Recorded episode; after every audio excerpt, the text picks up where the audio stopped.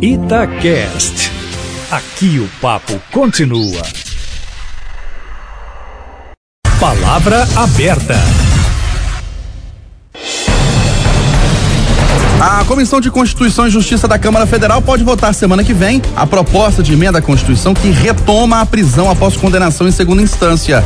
A PEC já tem parecer favorável da relatora da comissão, mas não é consenso no Congresso. Os deputados reagiram após a decisão do Supremo Tribunal Federal que permite que cerca de 5 mil detentos ganhem a liberdade até que todos os recursos se esgotem. Para debater a polêmica sobre a prisão em segunda instância, estamos recebendo o promotor de justiça Enéas Xavier Gomes, presidente da Associação Mineira do Ministério Público, entidade que representa promotores e procuradores do Estado. Bom dia, doutor Enéas, obrigado pela presença. Bom dia, eu que agradeço, parabenizo a Itatiaia pela importância do tema e por trazer aqui visões distintas para que os ouvintes tenham opiniões diversas. Bom dia, seja bem-vindo. Vamos agradecer também pela presença o advogado criminalista e professor da PUC Minas, Leonardo Bandeira, que é também autor de um livro em 2002, resultado do trabalho dele de mestrado, Direito Constitucional de Recorrer em Liberdade. Doutor Leonardo, bom dia. Obrigada pela presença. Bom dia, Kátia. Bom dia a todos, aos ouvintes da Rádio Tatiaia. É um prazer novamente retornar aqui à Rádio Tatiaia para debater esse tema que novamente é pautado, está na ordem do dia aí e possibilitar os nossos ouvintes e a população de uma forma geral a compreender melhor o significado dessa decisão recente do Supremo Tribunal Federal. Vamos começando com o doutor Enéas. Depois dessa decisão do Supremo Tribunal Federal, por que os promotores de justiça, os procuradores de justiça, boa parte né, da categoria, defende a prisão em segunda instância? Bom, eu acho que essa é uma decisão lamentável que a sociedade sentirá em doses homeopáticas. Imediatamente estima-se a soltura de 5 mil presos e, sobretudo, aqueles que ocupam o andar da prateleira de cima. E ao longo do tempo nós vamos sentir as consequências disso na sociedade, sobretudo com o incremento da criminalidade, incremento da impunidade. E é justamente isso que nos preocupa. O caso paradigma de 2009 da primeira decisão é um caso, inclusive, de Minas Gerais, um caso de Passos, um fazendeiro que teria cometido uma tentativa de homicídio, cinco tiros em um jovem. E esse crime, inclusive, prescreveu em decorrência da decisão do Supremo na época de 2009, na época em que vigorou o atual entendimento que agora retorna, infelizmente. O senhor poderia citar algum caso em que uma decisão do Supremo inocentou uma pessoa que foi condenada em primeira e segunda instâncias? É, a sua pergunta é muito pertinente, inclusive analisando os dados dos recursos que chegam ao próprio Supremo e ao STJ nos últimos 25 mil casos, a taxa de sucesso nos recursos enviados pela defesa ela gira em torno de 1,38%. E as taxas de absolvição giram em torno de 0,032%. Então veja bem, entre 25 mil recursos, o índice de absorção ele, se, ele é apenas de 0,032%, portanto ínfimo. E por que que isso acontece? Isso acontece porque, via de regra, as instâncias ordinárias funcionam bem. Você tem ali um juiz que julga com, com base nas provas, você tem a possibilidade da defesa recorrer, via de regra, ao Tribunal de Justiça, em que é reanalisado aquele caso de forma que, via de regra, o STJ e o STF, eles não funcionam como vias recursais ordinárias. Via de regra, cabe ao STJ e ao STF a análise jurídica e não mais a análise probatória. Portanto, daí a razão de um ínfimo sucesso em termos de mudança de, de entendimento, daquele entendimento que foi concedido pelos tribunais inferiores. Se me permite traduzir um pouco mais para aquele ouvinte mais distante do tema, um caso chega ao Supremo Tribunal Federal, um recurso chega. É comum o Supremo Tribunal Federal analisar detalhes sobre se teve alguma irregularidade naquele julgamento, naquela sentença. É o fato em si, se a pessoa é culpada ou não, o Supremo Tribunal Federal não entra muito nisso. É, porque normalmente os tribunais superiores eles não fazem uma análise de prova, eles não produzem prova. Aquela a prova normalmente ela é produzida pelo juiz e pelo Tribunal de Justiça. A análise do Supremo e do STJ é uma análise eventualmente de uma violação de algum direito da defesa, de questões que não se diz, que não dizem respeito à autoria, à materialidade. Mas a condução do processo. Isso, mas a condução do processo. Antes de passar a palavra pro doutor Leonardo, só mais uma pergunta pro doutor Enéas, promotor de justiça. Como que o senhor eh, defende a prisão após a condenação em segunda instância, sendo que a Constituição veda em uma cláusula pétrea?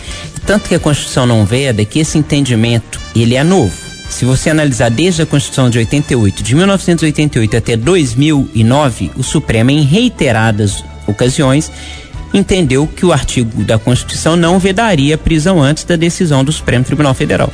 Esse entendimento existiu de 2009 a 2016. Depois o Supremo volta para o entendimento que durou mais tempo e agora ele retoma esse novo entendimento. Tanto não é uma coisa pacífica, como você está dizendo, que é um entendimento minoritário em termos, em uma análise temporal do Supremo Tribunal Federal. Vamos ouvir então agora o professor Leonardo Bandeira. O senhor estudou profundamente o tema, tanto é que em 2002 o senhor publicou um trabalho, Direito Constitucional de Recorrer em Liberdade. Então, vamos olhar para a Constituição. Veda ou não veda?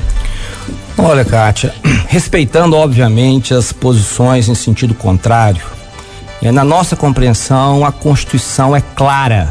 A Constituição, no seu artigo 5, inciso 57, diz de forma absoluta: todas as pessoas, enquanto não tiver uma sentença penal condenatória transitada em julgado, são inocentes e devem ser tratadas como inocentes. A Constituição não diz mais, a Constituição não diz menos.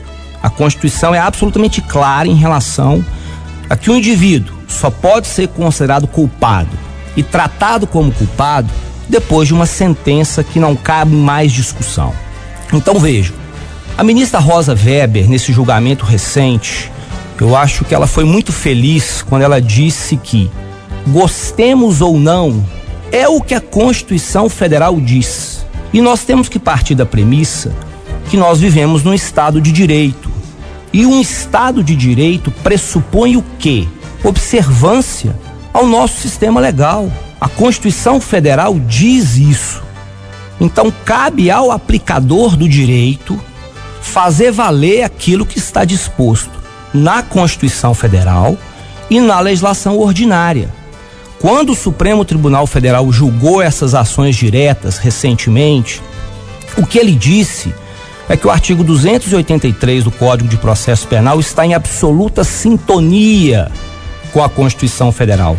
Quer dizer o seguinte, que a pessoa para ser punida, ela tem que ser considerada culpada. Isso é um conceito, isso é um sentimento da população de uma forma geral.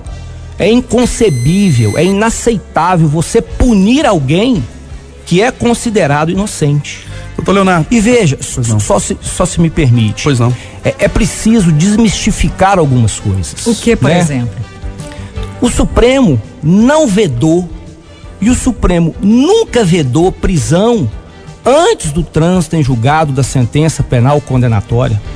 É possível prender uma pessoa que é investigada no inquérito policial. É possível prender uma pessoa que responde a um processo criminal antes que você tenha uma sentença transitada em julgado, uma sentença definitiva, é. Mas essa prisão tem que ter o que nós chamamos de natureza cautelar.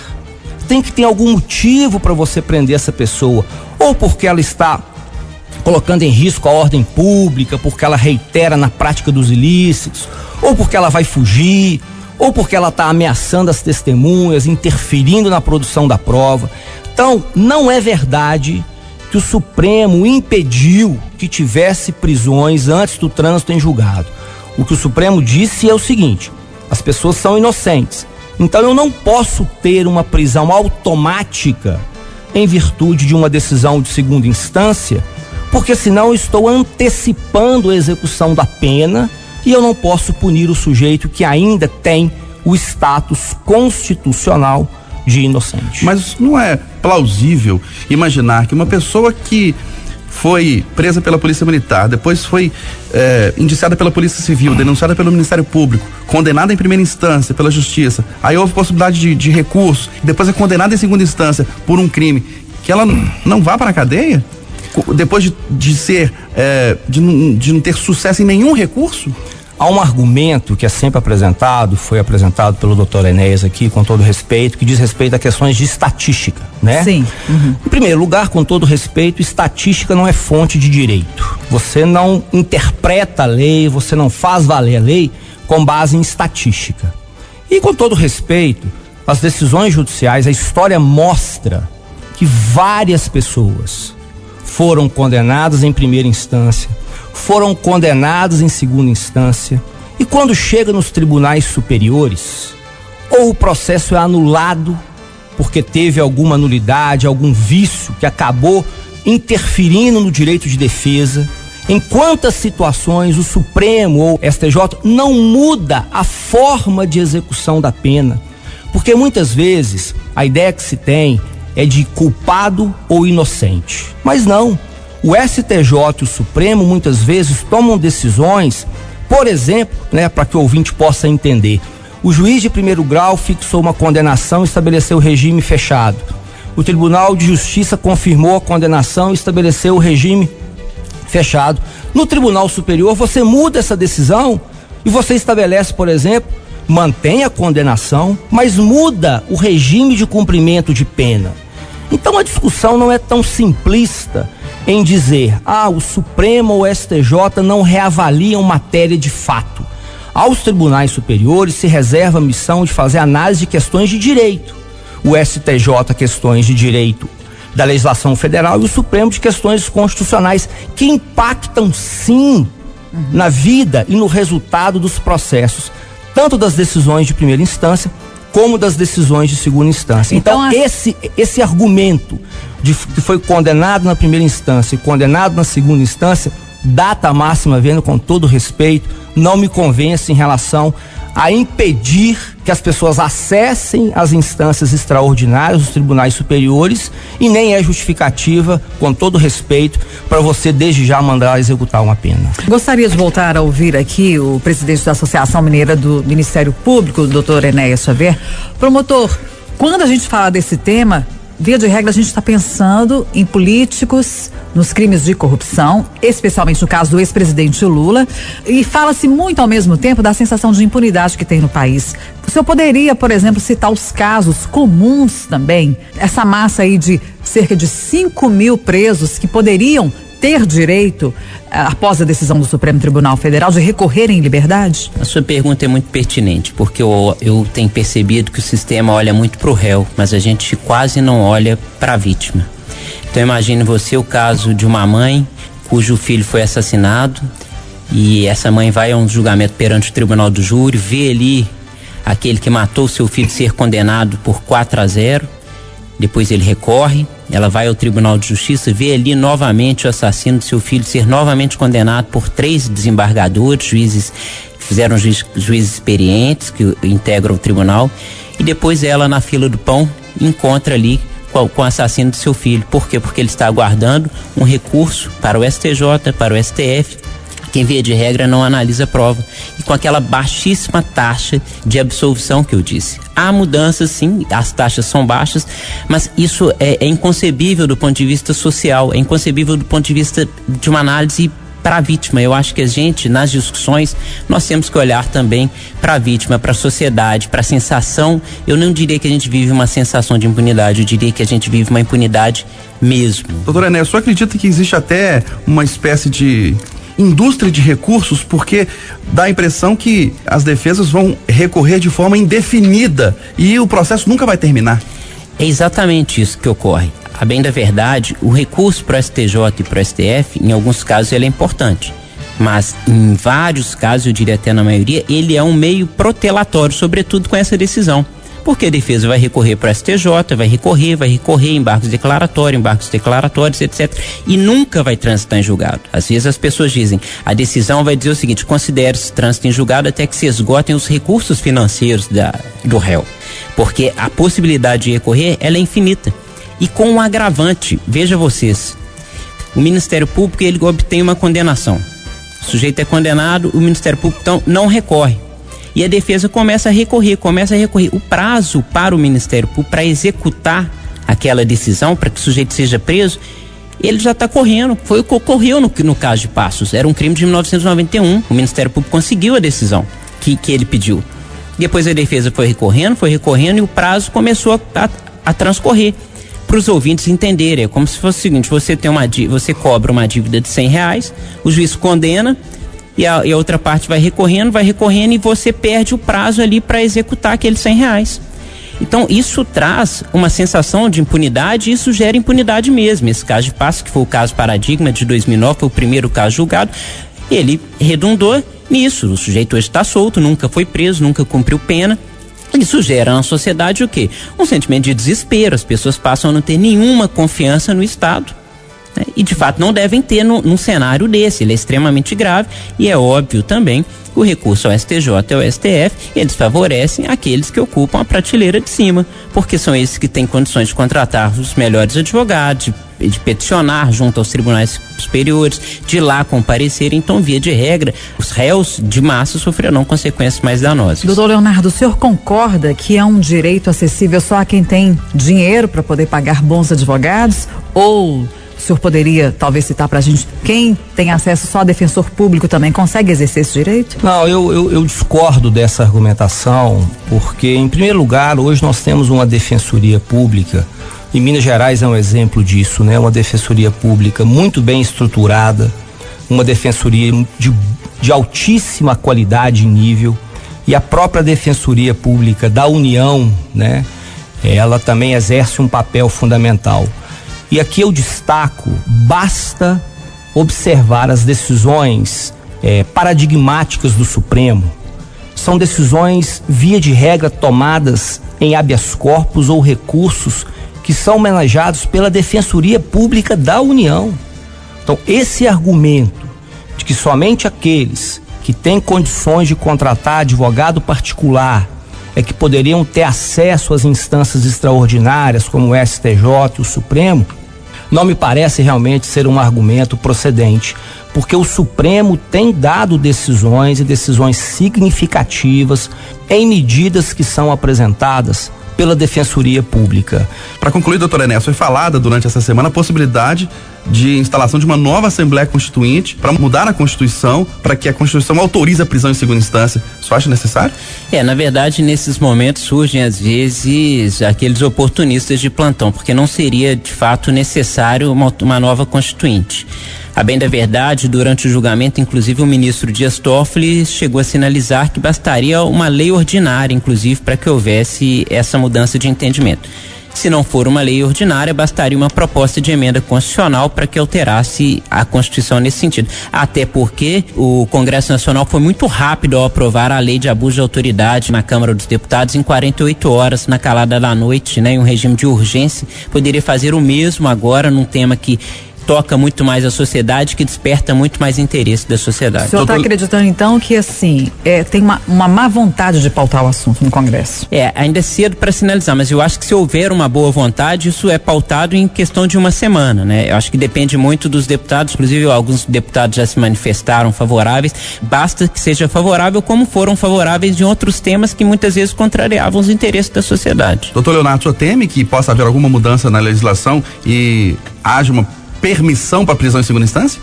Olha, em primeiro lugar, em relação à possibilidade da instituição da, de uma nova né, Assembleia Constituinte, me parece uma manifestação inoportuna, inconveniente e que não procede do presidente do Senado Federal.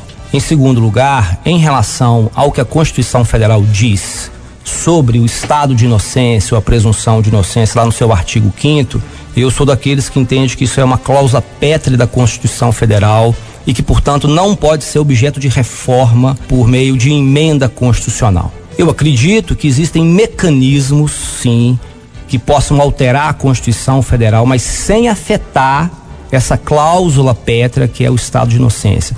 Você pode discutir o sistema recursal do sistema brasileiro, você pode muitas vezes deixar o Supremo Tribunal Federal reservado à análise de questões efetivamente constitucionais e não se tornar uma instância recursal que é hoje, deixar esse papel para o Superior Tribunal de Justiça, para o STJ. Existem vários projetos de lei tramitando na Câmara dos Deputados e no Senado Federal com o objetivo de atender aquilo que a população entende que é o, é o adequado. Mas eu, eu volto a insistir num ponto que para mim é fundamental.